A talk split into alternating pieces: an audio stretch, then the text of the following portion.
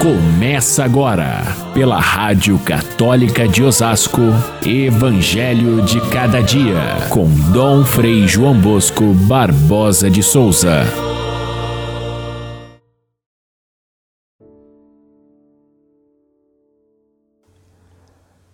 Com quem eu vou comparar esta geração? É parecida com crianças sentadas na praça, gritando umas para as outras nós tocamos flauta para vós e não dançastes, entoamos cantos de luto e não chorastes. Mas a sabedoria foi reconhecida em virtude das suas obras. Caríssimos irmãos e irmãs, ouvintes do nosso Evangelho de cada dia, prosseguimos na nossa meditação em tempo de advento, reconhecendo nas palavras e nas imagens de Jesus, aquele que nós estamos esperando o seu nascimento, estamos esperando a sua presença em nossa vida, estamos esperando os frutos da sua sabedoria. Hoje nós celebramos o dia, a memória de São João Diego. San Juan Diego, em linguagem dos mexicanos, o humilde indígena a quem Maria Santíssima escolheu e se apresentou a ele para converter o coração de todos os povos latino-americanos, conhecida como Nossa Senhora de Guadalupe. Esse foi o título que ficou conhecido na cidade do México, essa manifestação de Maria bem no início da evangelização do continente e que depois a sua devoção se espalhou por todos os nossos povos.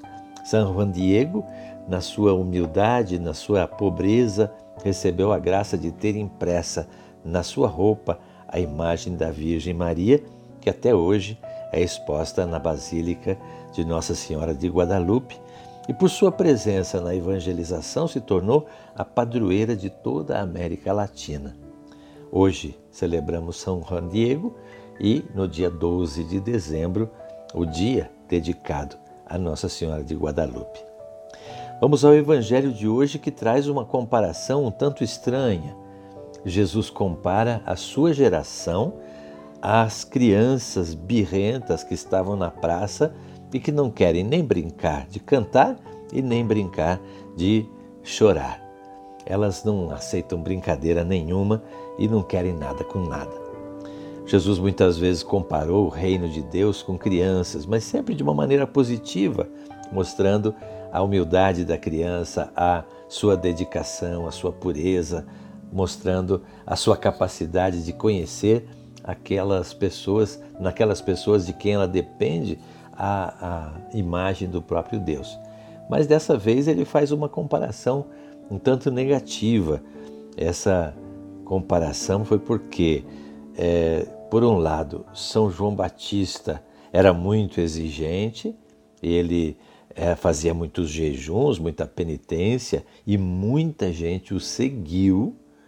Depois da sua morte, esses mesmos seguidores passaram a seguir Jesus como Salvador, o Messias, que era completamente o contrário. Era bondoso, era próximo das pessoas mais simples, buscava, sobretudo, os últimos, os pecadores com quem ele comia e bebia em suas casas e assim os aproximava de Deus. Os dois completamente diferentes um do outro.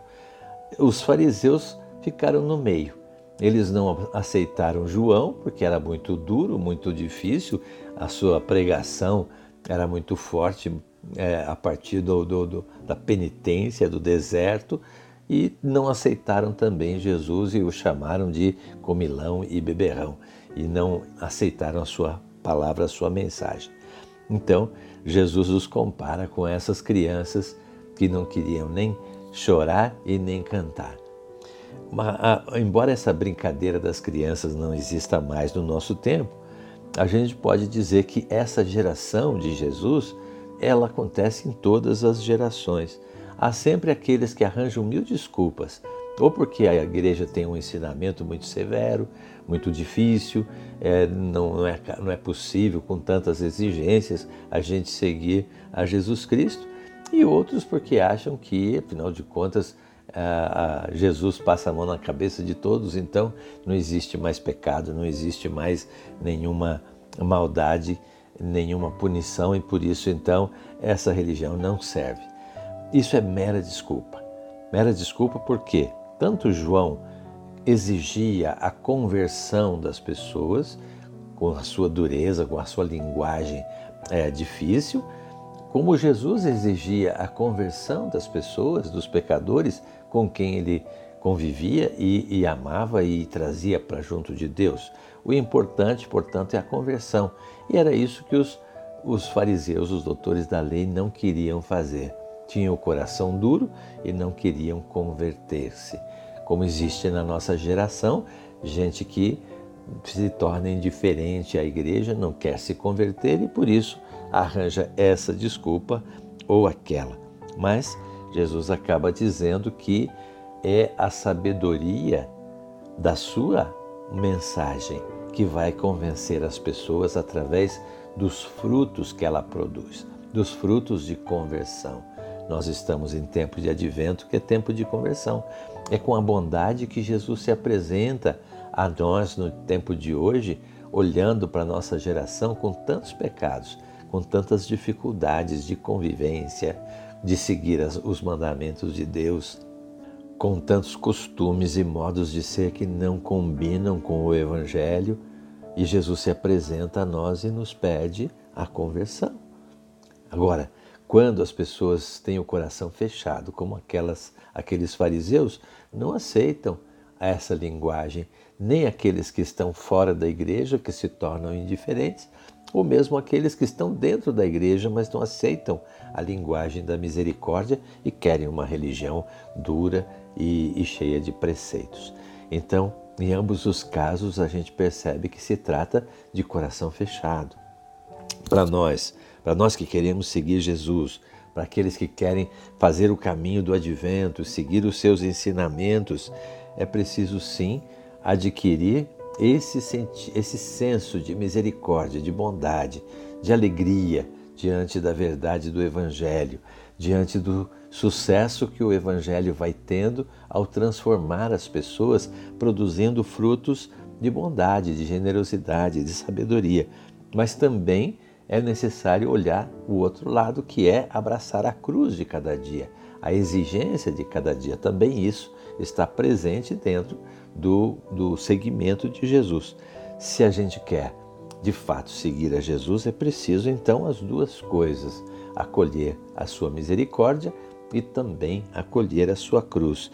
E essa geração que não quer nada com nada sempre vai existir, seja ela em, em nome da própria religião, seja na indiferença, no ateísmo ou nisso que o mundo se apresenta a nós com outros valores, com outros interesses.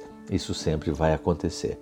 É importante que nós guardemos essa mensagem de Jesus para não sermos como aquelas crianças birrentas, para que nós sejamos como as crianças que Jesus comparou, abertas à, à realidade do reino, dizendo que é delas o reino dos céus. É nosso, é daqueles que seguem a Jesus Cristo, é aqueles que abraçam a sua cruz, é aqueles que se alegram porque a sua mensagem produz frutos de sabedoria. Como ele próprio diz no final deste evangelho de hoje, a sabedoria é que vai ser reconhecida, afinal de contas, pelas suas, pelos seus frutos, pelas suas consequências.